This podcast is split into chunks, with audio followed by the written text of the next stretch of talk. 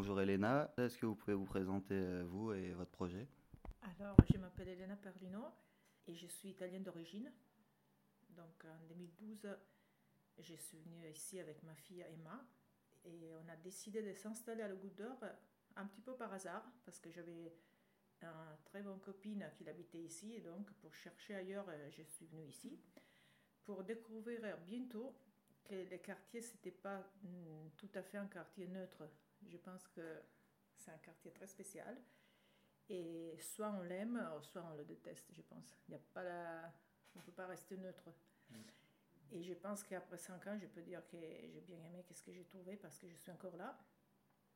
Et comme photographe euh, professionnel, j'ai bientôt décidé de travailler sur, euh, sur le quartier euh, en sachant que quand on habite un lieu, euh, ça devient difficile de pouvoir avoir un regard un petit peu euh, objectif, dans le sens que les quotidiens, ça devient aussi un mélange avec l'objet de recherche. Donc, on doit avoir un recul par rapport à ça. Donc, ça, c'était la première défi.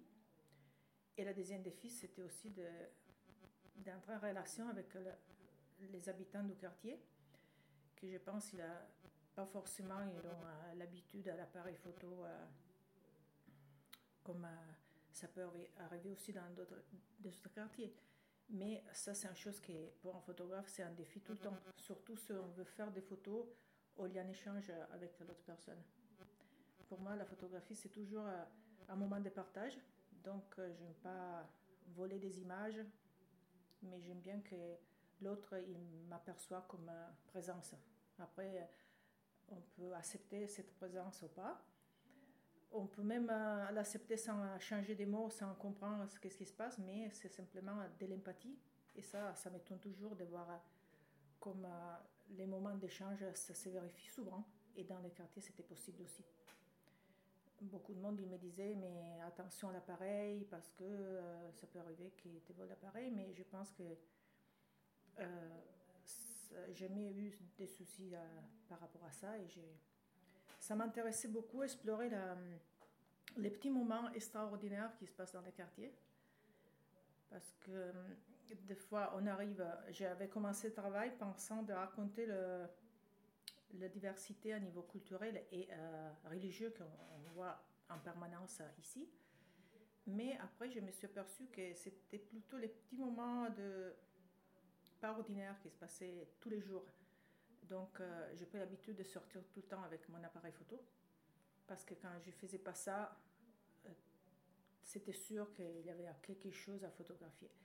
Donc, j'ai commencé à raconter euh, des moments privés, des moments publics, des mariages juifs à la synagogue plutôt que la fin du ramadan ou la fête des Ganesh, mais même des petits portraits à la maison faits avec du monde qui avait envie de de ce moment de visibilité et de partage.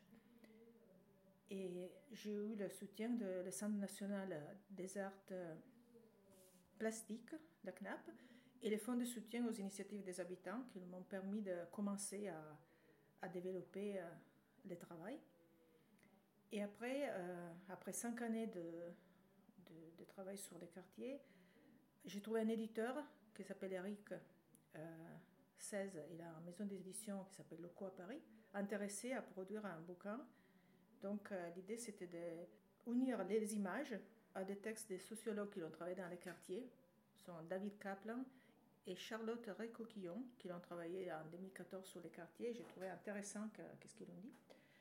Et donc, euh, on a uni euh, partie écrite et partie d'image pour créer un bouquin et euh, on a pensé de, lancer les projets sur la plateforme euh, Kiss Kiss Bang Bang. C'est une plateforme de financement participatif.